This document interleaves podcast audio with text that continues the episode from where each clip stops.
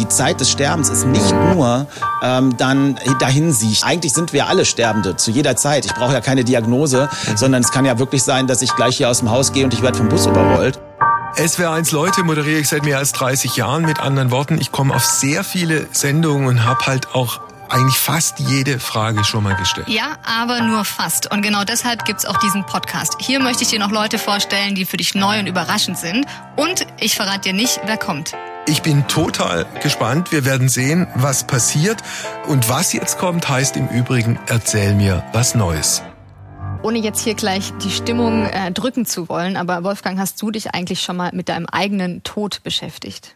Immer mal wieder, ähm, aber jetzt auch nicht in, in aller Intensität und in allen Details und und so praktische Dinge wie Patientenverfügung oder irgendwie Sterbeversicherung?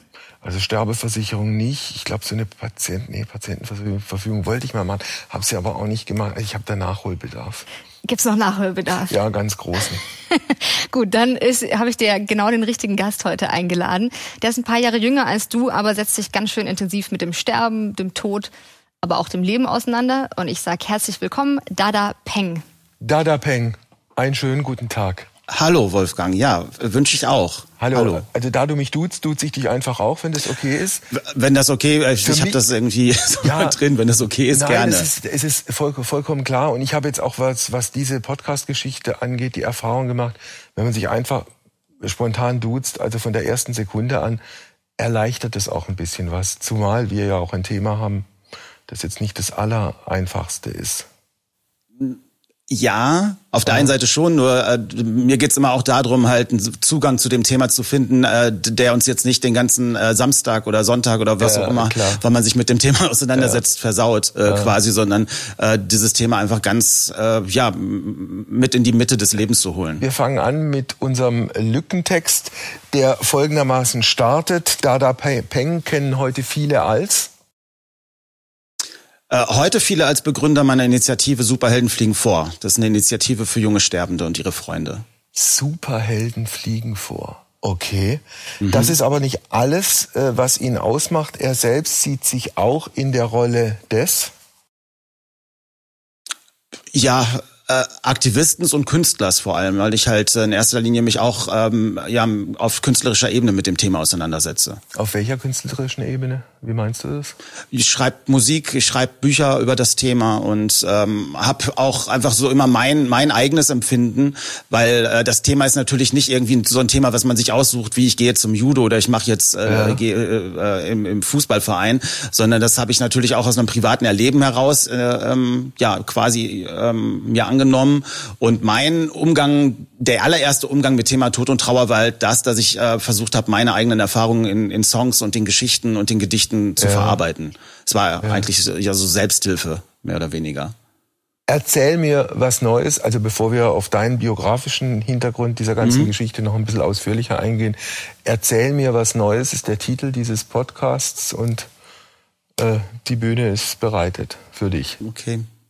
Ja, also ähm, ich weiß nicht, äh, inwiefern du sagtest, äh, du hast dich noch gar nicht so viel mit dem Thema Tod und Sterben auseinandergesetzt. Und ähm, was Neues ist vielleicht, dass wir ganz äh, viel Nachholbedarf gerade in der Sterbebegleitung und auch in der ähm, Hospizarbeit haben, was äh, junge Menschen angeht. Obwohl ich fast 150 Hospize in den letzten Jahren besucht habe oder mit denen zusammengearbeitet habe, dass es da die wenigsten gibt, die mir hundertprozentig entsprechen würden oder wo ich auch gerne meine letzten Tage verbringen wollen würden. Obwohl Aha. alle Menschen bemüht sind, tolle Mitarbeiter gibt, das ist nicht das Thema, aber wir hängen komplett hinterher, auch bei der Digitalisierung, bei den neuen, dass es neue Angebote gibt, die einfach attraktiv sind, auch für, für junge Menschen. Es gab bis vor einiger Zeit, jetzt hat sich schon in den letzten zwei Jahren geändert, aber meine Initiative ist eigentlich daraus entstanden, dass ich mitbekommen habe, dass in manchen Hospizen kein WLAN angeboten wurde. So, im Jahre 2018. Oder ähm, dass äh, viele Hospize keine, keine vernünftige Webseite haben, wo sich äh, jemand, der halt ins Hospiz kommen wird, bei, einfach informieren kann, wie sieht das aus? Äh, mag mhm. ich das überhaupt? Gibt es da einen Garten? Gibt es keinen Garten? Ähm, da, da sind einfach wirklich äh, in den letzten Jahren einfach natürlich und naturgemäß erstmal äh, die Prioritäten auf die Versorgung der Kranken äh, mhm. gelegt worden, was völlig okay ist. Äh, überhaupt erstmal auf die Palliativmedizin, dass die erstmal, die ist ja immer immer noch nicht da angekommen, wo sie auch sein muss, weil alles, was ich fordere, das, äh, das äh, liegt zugrunde, dass eine ähm, vernünftige äh, Versorgung und eine vernünftige Palliativmedizin vorhanden ist. Und ähm, äh, ja, und es gibt einfach da ganz viel, meiner Meinung nach immer noch Nachholbedarf. Ja. Und das sehen nicht nur ich so, das sehen auch viele, die in, der, äh, die äh, in dem Hospizbereich arbeiten so. Ähm, und äh, da müssen wir noch ein bisschen was tun. Wenn wir jetzt noch mal einen Schritt zurück gehen und ein bisschen biografisch äh, auf dein Leben gucken. Erzähl uns ein bisschen was, wer du bist, wo du herkommst und mhm. wie du dann schlussendlich auch den Bezug zu genau diesem Thema, über das wir heute reden, gefunden hast. Ja, witzigerweise hat eigentlich alles ziemlich genau da angefangen, wo du jetzt gerade sitzt, äh, beim SWR in, äh, in Stuttgart. Ich habe äh, früher für euch äh, den, äh, Tiger, das Tiger in Clubhaus moderiert mit Günther Kastenfrosch. Gibt's ja immer noch. Ich glaube, ich weiß nicht, ob ihr das jetzt noch in Göppingen macht oder ob das wieder in, in Stuttgart bei euch ist. Ähm, und äh, so habe ich so meine Medien in Anführungsstrichen Karriere angefangen Aha. als Moderator. Ähm, und genau in der Zeit, das war Anfang der 2000er Jahre, als ich halt äh, diese Sendung gemacht habe, da war ich Anfang Mitte 20. Das war natürlich ziemlich cool. Du warst im Fernsehen, äh, du hast damals halt so, was weiß ich, Caught in the Act, Blümchen und wen mhm. auch alles interviewt. Das war eine super aufregende, tolle Zeit. Und genau in der Zeit ist mein Vater halt gestorben. Mhm. Ähm, als ich Dreharbeiten für einen Tigerenclub hatte, ich war als Meerjungfrau verkleidet mit Günter Kastenfrosch zusammen, als mein Vater starb. Mhm. Ähm, und das war halt sehr, sehr, ja, das waren halt zwei komplett verschiedene Welten, die da aufeinander geprallt äh, sind. Äh, wie alt war dein äh, Vater und starb er überraschend? Also er hatte Krebs, er war 50, also verhältnismäßig jung und die Diagnose bis zum Tod waren drei Monate. Ne? Mhm. Also das ging verhältnismäßig schnell. Also so schnell kam ich mit dem Erlebten nicht hinterher. Äh, und und das war dann auch so der Punkt, als ich dann, ich bin ziemlich schnell wieder zurück in den Job. Also zwischen Beerdigung, äh, zwischen äh, Todestag und Beerdigung hatten wir das ARD Kinderfest in, in Berlin und so weiter. Da habe ich dann auch schon wieder moderiert gehabt. Mhm. Und habe aber irgendwann gemerkt, dass ich irgendwie doch äh, da Fragen hatte. Was habe ich da erlebt? Äh, wieso? Äh, ja, und dann natürlich war ich auch in Trauer und bin dann, äh, damals habe ich noch im Ruhrgebiet gewohnt, ähm, einfach in ein Hospiz gegangen, äh, wo, da, von dem ich wusste, dass es dort gibt, dass es das dort ah. gibt und dachte, da werden die Menschen verhältnismäßig wenig Ängste haben, sich mit mir darüber zu unterhalten, weil in meinem normalen Umfeld und jetzt auch auf der Arbeit, äh, da hast du dich jetzt nicht in die Kantine gesetzt äh, mittags und hast äh, über meinen toten Vater gesprochen. Ja. So, das kannte ich auch nachvollziehen. Ne? Mhm.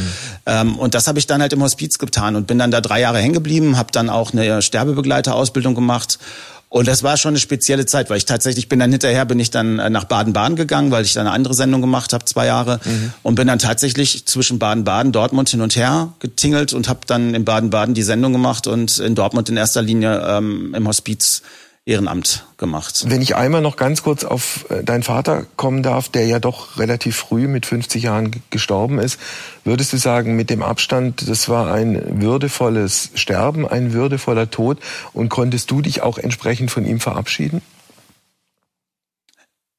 Ja, also wir sind damals wirklich schon eine der ersten gewesen, die äh, Schmerztherapie in Anspruch genommen haben. Da hieß es noch, also ich hatte damals von Palliativmedizin noch nichts gehört und ähm, das war schon ein ganz äh, ja wichtiger Punkt, einfach zu sagen, okay, wir akzeptieren jetzt dass er sterben wird und äh, wir versuchen nicht alles bis zum letzten Tag, um ihn zu retten, weil es offensichtlich war, dass das äh, nicht äh, passieren würde.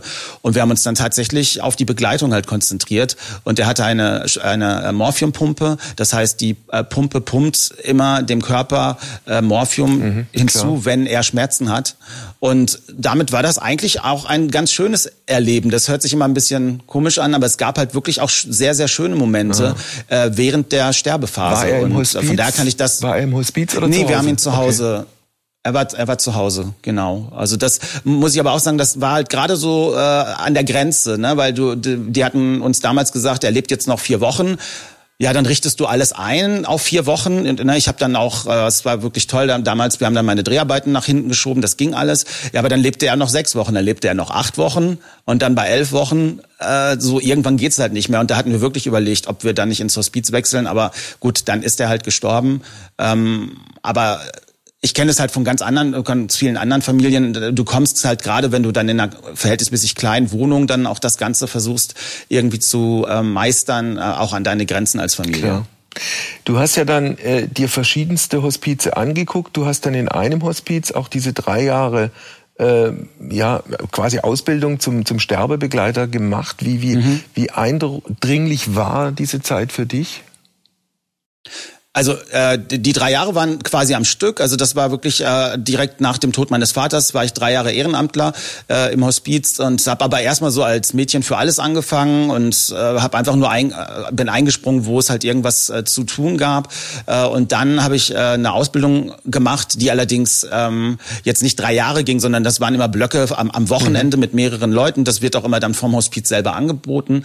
Äh, und dann gehst du erst, wenn du diese äh, Ausbildung gemacht hast, dann gehst du auch in die 1 zu 1 Betreuung oder in die Begleitung von Menschen. Und ähm, das war definitiv eine sehr, sehr prägende Zeit für mich, klar, weil äh, gerade als junger Mensch äh, mich das einfach immer wieder geerdet hat und ich dann ja auch immer wieder ähm, für mich Lebensfragen beantwortet ja. bekam, was ja. was spannend war, weil ich davor immer so äh, meine Lebensfragen in Religionen oder in Büchern oder so gesucht habe und viele Dinge, die ich so für mich beantwortet haben wollte, habe ich dann tatsächlich von Menschen beantwortet bekommen, die starben. Was diese eins zu eins Begegnung äh, angeht, die du gerade angesprochen hast, äh, äh, also dieses auf einen Menschen zu treffen, der sterben wird, das ist ja eine ganz besondere Begegnungssituation.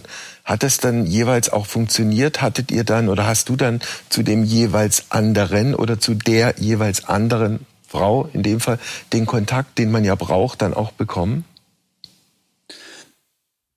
Also ähm, es funktioniert nicht immer. Äh, das, das ist einfach so. Man muss einfach gucken, was auch der andere möchte. Man kann das nur anbieten, auch diese Begleitung anbieten und man muss einfach ganz klar drauf hören, was, was der andere sich wünscht. Ich werde oft gefragt, so, ne, äh, was wünschen sich Menschen am Lebensende oder wie können wir mit Menschen am Lebensende sprechen? Und mhm. das ist halt so pauschal nicht zu beantworten.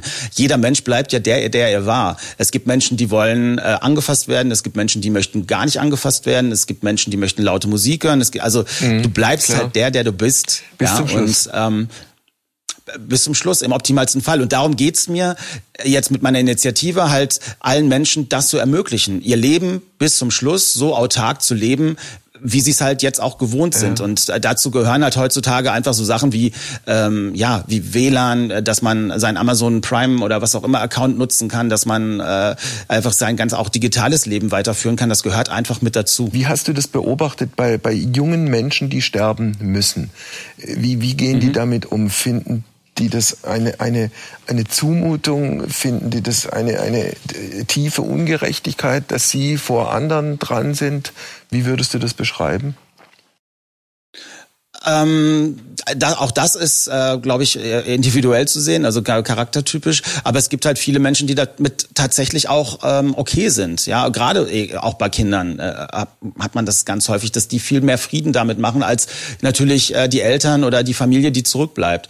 Ähm, ich habe beispielsweise ein, ein Mädchen, eine, eine junge Frau äh, mit begleiten dürfen, aber nicht so intensiv. Das war eher über über ähm, WhatsApp und äh, dadurch, dass wir uns sehr viel ausgetauscht haben, die quasi auch Mitbegründerin unserer Initiative war und ist. Und ähm, die hat ihr Leben einfach noch richtig äh, bis, zum, bis zum letzten Tag ausgekostet mit ihrem Ehemann. Sie hatte eine Liste sich gemacht, was sie auf jeden Fall noch alles erleben will und hat die dann tatsächlich auch äh, eins zu eins abgearbeitet. Ich glaube, bis auf zwei, drei Sachen mhm. ähm, hat sie das doch alles geschafft. Und wir haben noch eine Woche, bevor sie verstorben ist, äh, miteinander gesprochen. Und äh, natürlich wollte sie gerne weiterleben. Also das hat sie definitiv gesagt. Aber äh, sie war trotzdem lustig, wir haben mhm. auch gelacht. Also die die ähm, die Zeit des Sterbens ist nicht mhm. nur ähm, dann dahin siechen, sag ich mal. Ja, also da da darum geht's mir halt auch, dass man halt sagt, okay, komm, wir nehmen die Palliativmedizin, wir sehen zu, dass der Mensch äh, wirklich keine Schmerzen hat und dann gucken wir, dass wir diese Zeit, die noch bleibt,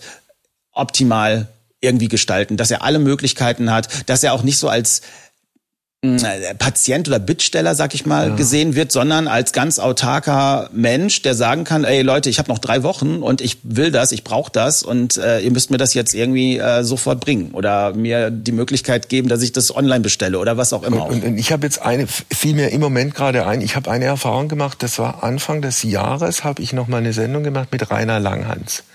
Also Rainer Langhans, mhm. diese Ikone der 68er-Bewegung, ja. wenn du das Foto von ihm siehst, diese langen, inzwischen weißen ich weiß, äh, und so weiter, immer äh, weiß gekleidet. Genau, so. ich kenne ihn, ja.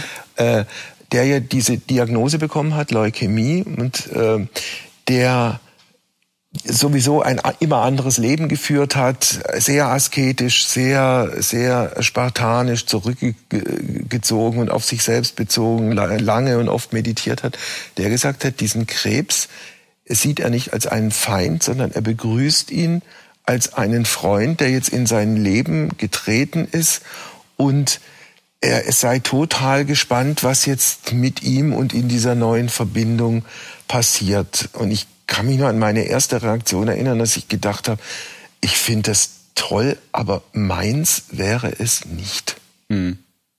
Kannst du es nachvollziehen? Ja, ja, absolut. Ich kann beides nachvollziehen. Ja. Also ich, äh, das Ding ist ja auch immer, ich glaube, das kann man dann selber erst ähm, sagen, wenn man wirklich selber auch drin steckt. Weil ich bin natürlich auch, ich sage jetzt immer, ich möchte das Leben gestalten, äh, das Sterben gestalten und für mich ist das auch eine, fort, äh, eine, eine wertvolle Lebenszeit, so wie ich das bei anderen wahrgenommen habe. Ich war so nah dran, wie es geht, aber ich glaube, wenn man dann selber die Diagnose kriegt und äh, ja und einfach weiß, es sind nur noch ein paar Tage oder Wochen laut äh, der Medizin.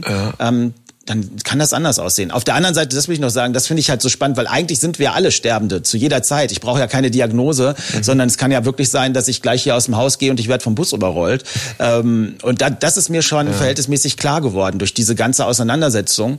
Ähm, und äh, was ich halt dadurch gelernt habe, ist wirklich äh, so nichts mehr aufzuschieben, äh, das, was ich machen will, heute zu machen und äh, was ich früher nie verstanden habe, schon als Jugendlicher haben immer alle gesagt, Carpe diem, genieße den ja, Tag. Und wenn ich dann irgendwie einen scheiß Tag hatte, dachte ich immer, ne, wie soll ich den jetzt genießen?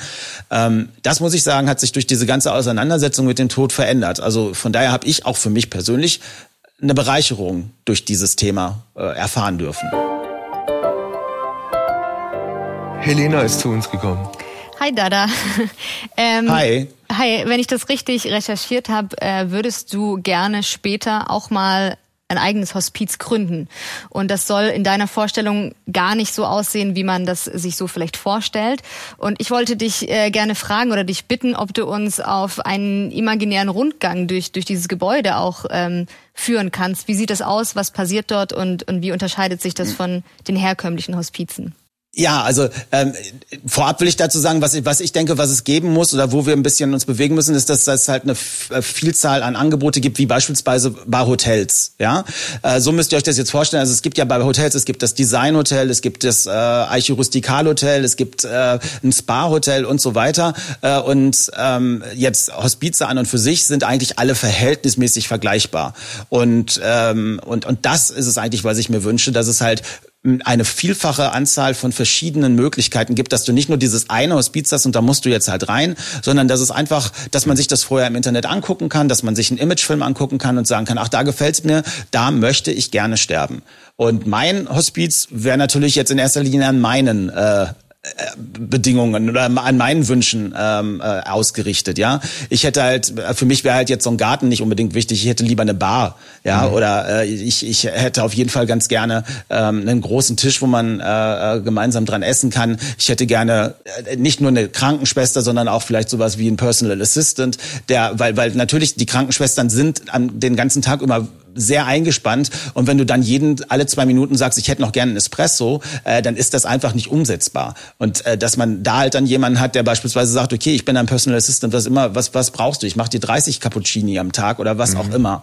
Ähm, und ähm, auch was das Design angeht, so würde ich mir natürlich äh, das Hospiz so wünschen, wie ich jetzt wohne, oder dass es halt äh, vielleicht auch mal von einem von einem jungen Designer eingerichtet wird und und und dass man halt auch äh, darauf Wert legt, äh, weil es ist halt mein Zimmer Zimmer und äh, da das, was ich das letzte Mal sehe. Und, äh, und was mir auch noch wichtig ist, ist, dass man halt wirklich auch die neuen digitalen Techniken mit einbezieht. Weil beispielsweise, das ist gerade was, woran ich sehr interessiert bin, ist halt auch Virtual Reality, weil äh, dadurch mit, mit, mit dieser VR-Brille wird es ja möglich, irgendwann, und das in Zukunft, äh, in, in, in naher Zukunft, dass man vielleicht dann wirklich im, im, im Hospizbett liegt oder auch zu Hause im Bett liegt und sagt, ich möchte noch einmal das Meer sehen und man muss dann nicht äh, entweder mit einem Krankentransporter irgendwie 500 Kilometer weit gefahren werden, sondern man setzt halt die Brille auf und, und, und ist halt da an diesem Ort. Ne? Ich, ich kenne mich mit Virtual Reality noch nicht so aus, aber das ist halt was, was ich halt toll fände, wenn es in meinem Hospiz da Digitalexperten geben, die das alles ein einrichten,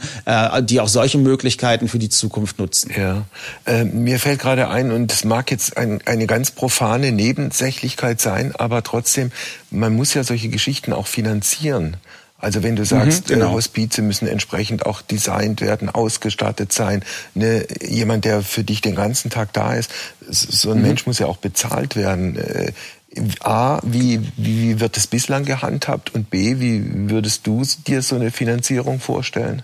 Ja, also ich sag mal, ein, äh, äh, ein Hotel, was so eingerichtet ist wie Motel One. Motel One ist auch ein Designhotel, kostet aber, glaube ich, in der Einrichtung auch nicht mehr als ein, äh, als ein Eiche Rustikal Hotel. Also ich, es geht mir nicht darum, dass alles, dass da ein Whirlpool drin ist oder, oder für, für eine Million Euro ein Swimmingpool, der nicht benutzt wird. Es geht mir einfach nur darum, dass man sagt, okay, wir, wir, wir, wir nehmen das gleiche Geld und machen nur ein ganz anderes Angebot. Ja, so. Ähm, und äh, im Moment ist es ja auch so, dass die Hospize, die werden, die werden natürlich toll ausgestattet. Viele haben natürlich äh, äh, in erster Linie Spenden, äh, mit denen sie halt arbeiten. Und äh, das wird auch wahrscheinlich immer so bleiben. Und ähm, ja, also das, was, das ist, was die Einrichtung angeht. Wo du jetzt gerade sagtest, dieser Personal Assistant oder so, ja, in erster Linie wird ganz viel mit Ehrenamtlern gearbeitet. Also ich war damals ja auch ein Ehrenamtler. Äh, und das ist auch etwas, was ich gerne nochmal anregen würde, dass man da vielleicht nochmal drüber nachdenkt, ob es da nicht auch die Möglichkeit gibt, neue Formen von Jobs zu schaffen, wie es bei einer Krankenschwester halt auch ist, ja. ähm, weil ähm, Ehrenamtler oder was ein großes Problem ist, ist, dass man versucht oder gerne auch junge Menschen mit für die Hospizarbeit begeistern wollen würde. Aber natürlich ein, ein 30-jähriger, ein 35-jähriger Familienvater beispielsweise, der irgendwie zwei Kinder gerade bekommen hat und dann noch einen Job macht und Karriere machen will, der wird kaum Zeit finden, äh, drei Tage die Woche oder auch nur einen Tag die Woche ähm, für, für acht Stunden ins Hospiz zu gehen und da ein Ehrenamt auszuführen. Deswegen müssen wir da in irgendeiner Weise, und da, das machen wir halt auch mit meiner Initiative, da, da sind viele Leute bei, die äh, aus den Bereichen kommen und wir sitzen gerade zusammen und überlegen, wie können wir das lösen, äh, dass wir halt auch ähm, ja diese sozialen Aspekte oder dieses, was ich als Personal Assistant äh, gerade angesprochen habe, dass wir so jemanden im Hospiz haben, der dann auch jung ist, der davon aber auch in irgendeiner Weise leben kann. Und äh, dass wir das nicht nur an Ehrenamtlern abgeben. Ehrenamtler finde ich super, aber die müssen on top ja. kommen wenn alles, was da ist, erstmal abgedeckt ist. Äh, Dada, sag mal, wie war das und wie ist das eigentlich bei dir? Du hast ja nun auch sehr viel Ehrenamt gemacht, aber mit dem Ehrenamt allein kann man seine Miete nicht bezahlen. Nee, das so. ging nicht. Das wie, geht auch heute noch nicht. Ja, eben. Und wie, wie, wie ja. hast du das hingekriegt? Ja, ich habe Vollzeit gearbeitet, also ich habe die ganzen Jahre über immer Projekte betreut. Ich habe eine kleine äh, Medienfirma, ich habe YouTube-Kanäle aufgebaut für mhm. ganz andere Kunden, die mit dem Tod und Sterben gar nichts zu tun mhm. haben. Da war beispielsweise jetzt zuletzt ein, ein ganz großer Online-Shop, der Palmenverkauf dabei, mhm. äh, für den ich quasi Vollzeit gearbeitet habe und habe dann tatsächlich abends und am Wochenende halt die, die Superhelden äh, mit, mit aufgebaut. Aber da gehört natürlich schon sehr viel äh, Idealismus dazu und, äh, und halt auch, ja, äh, Herzblut, weil sonst, sonst geht das, geht das halt nicht. Ne? Ja. Was hast du für einen Eindruck, also wenn du, wenn du denen, die schon lange oder länger im Hospiz arbeiten, von deinen Ideen erzählst, sind die da aufgeschlossen oder denken die, ach, was will der und wir machen es, wie wir es immer machen? Nee, also ich glaube, die meisten Mitarbeiter selber, die sind, äh, die, die möchten auch viel verändern. Also ich habe ganz viele Leute äh, mitbekommen, die gesagt haben, oh, wir würden so gerne einen Instagram-Account machen oder ein Facebook-Profil machen, und dann ist es allerdings, äh, wie, wie es halt bei ganz vielen Vereinen oder Verbänden oder so ist, das geht dann erstmal durch äh, den Vorstand, dann wird darüber mhm. debattiert und dann irgendwann, das ist dann ein Jahr später und dann, äh, ja, entweder ist das Ding dann gar nicht mehr aktuell ähm, oder ähm, man entschließt sich dann, das Ganze doch nicht zu machen. Ähm, also da gibt's gerade aber auch einen Generationswechsel. Ne? Es gibt halt die, äh, die quasi vor 25, 30 Jahren diese ganze Hospizbewegung in Gang gebracht haben. Ähm, und äh, die, das kam ja aus einer Bürgerbewegung quasi heraus. Und äh, da gibt es jetzt gerade wirklich diesen Generationswechsel, dass neue Leute dazukommen, die natürlich auch ein digitales Leben haben, die natürlich auch eigene Impulse reinbringen. Deine kleinen und deine jungen Superhelden, die vorausfliegen. Ähm, wie begleitet man ein Kind in den Tod?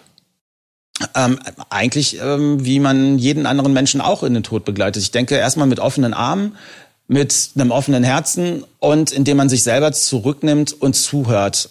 Obwohl ich dazu dann sagen muss, dass Kinderhospizarbeit was ganz anderes ist als Erwachsenenhospizarbeit, weil äh, Kinder werden in erster Linie während des Lebens begleitet. Die haben beispielsweise, die bekommen mit drei Jahren oder so die Diagnose einer äh, lebensverkürzenden Krankheit äh, und finden dann den Weg auch ins Hospiz, weil sie Unterstützung brauchen, weil die Eltern Unterstützung brauchen, äh, weil du auf einmal aus deinem ganz normalen Alltag äh, ja gerissen wirst und auf einmal in Pflege pflegen, ein zu pflegendes Kind hast. Äh, und das kann aber über, das kann noch 10, 12, 13, 14, 15 Jahre leben, auch manchmal 20 Jahre. Und das heißt, Kinderhospizarbeit, die begleitet in der ganzen Zeit. Äh, währenddessen es beim Erwachsenenhospiz ja wirklich so ist, dass du in das Hospiz kommst und dann im Durchschnitt vielleicht noch acht Wochen, manchmal vier Wochen, manchmal auch nur zwei, drei Tage vor Ort bist und dann stirbst. Äh, deswegen ist es in der Kinderhospizarbeit einfach ein bisschen der, der Fokus ist da, ist da ganz anders gelegt. Mhm. Und äh, da ist es halt wirklich so, ähm, also jetzt gerade auch mit den mit den Kindern und Jugendlichen, mit denen ich gerade Kontakt habe, äh, die wollen als allererstes ist immer, wir wollen kein Mitleid, wir möchten als vollwertige Menschen dieser Gesellschaft äh, angesehen werden. Viele sitzen natürlich auch im Rollstuhl und sind äh, gehandicapt und ähm, und möchten einfach äh, Teilhabe haben, ähm, so gut und so laut und so ja und so vieles irgendwie nur geht. Und äh, wie gesagt, und ich glaube wenn ich es runterbrechen sollte, dann ist es wirklich bitte, äh, wir wollen nicht mit mitleidsvollen Augen betrachtet ja. werden. Das ist das, was ich immer wieder höre. Äh, aber die beiden wichtigsten Begriffe würden, die, die mir jetzt spontan einfallen würden, wären Ehrlichkeit und Offenheit.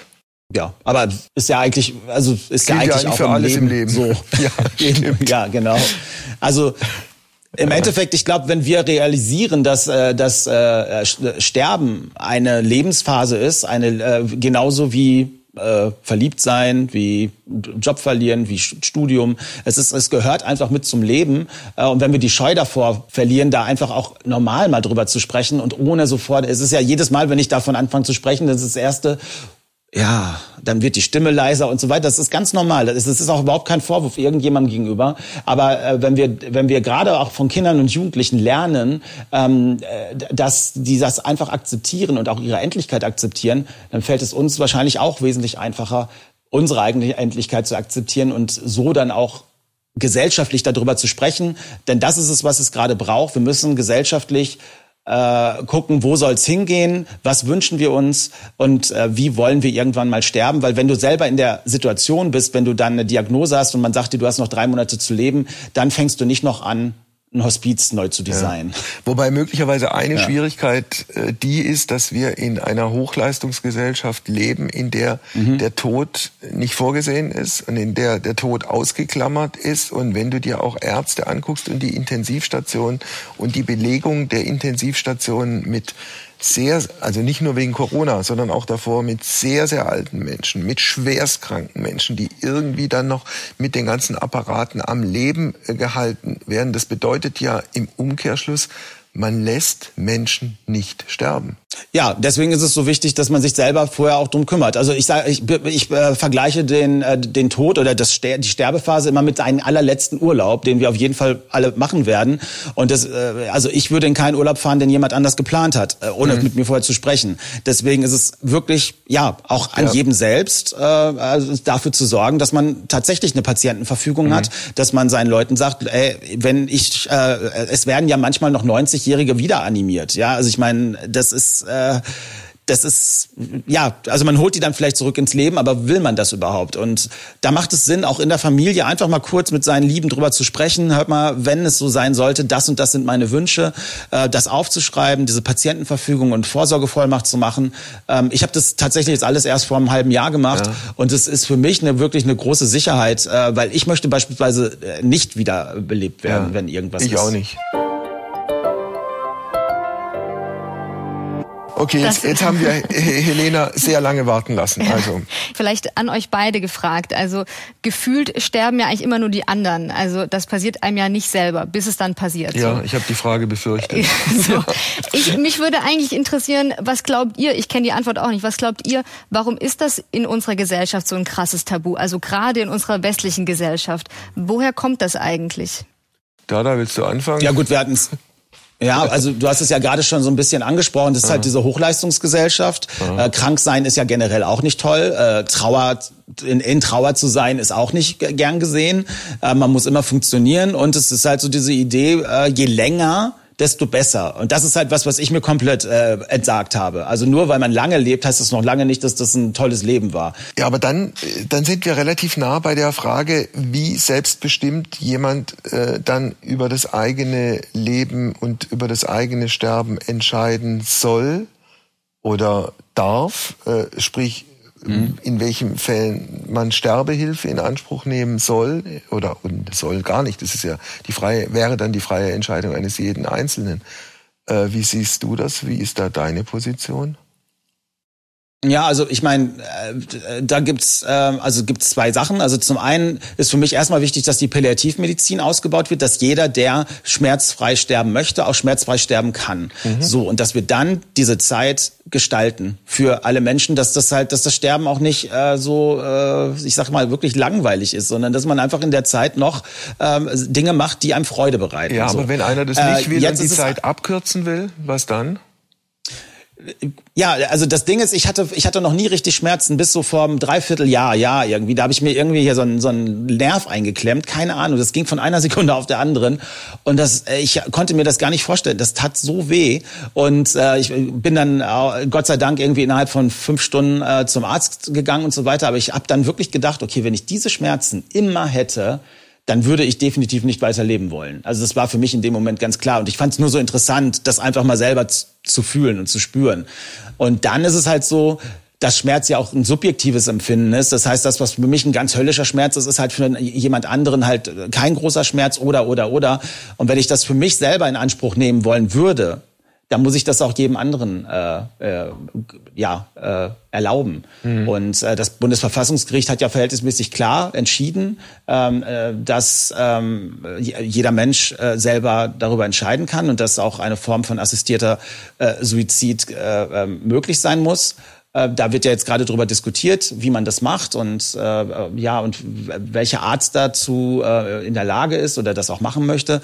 Und das ist eine ganz, ganz wichtige Diskussion, in der wir uns gerade wirklich tatsächlich alle einmischen müssen, weil das ist was, was wir oft als dann einfach den Medizinern oder auch den Politikern überlassen. Wir müssen einfach wirklich auch für uns selber dann eine Antwort finden und sagen, ja, wie, wie wäre das, wenn es soweit ist? Und das ist das Letzte, was ich noch dazu sagen will. Man muss halt schon selber dann auch Verantwortung übernehmen und äh, ja und dann äh, gucken, wenn ich jemals dieses Medikament brauchen würde, äh, dass man sich das dann halt äh, ja was heißt besorgt, äh, wenn man es noch kann, aber äh, dass man dafür sich einfach eine Lösung findet, indem man mit Menschen drüber redet, indem man auch mit seinem Arzt drüber redet oder indem man sich halt in der Politik äh, einbringt und sagt, wir müssen dafür sorgen, dass jeder, der dieses mhm. Medikament haben will, es auch bekommt. Eine Frage habe ich noch ganz zum Schluss und du wirst von dieser Frage mhm. nicht überrascht sein. Wie möchtest du okay. sterben? Äh, ja, ich habe, ich möchte halt, ich, ich, also äh, äh, ich wurde letztens gefragt, ob ich lieber einfach umfallen würde oder ob ich tatsächlich sowas wie wie Krebs bekommen wollen würde oder einfach einen Sterbeprozess hätte. Und tatsächlich würde ich gerne diesen Sterbeprozess erleben.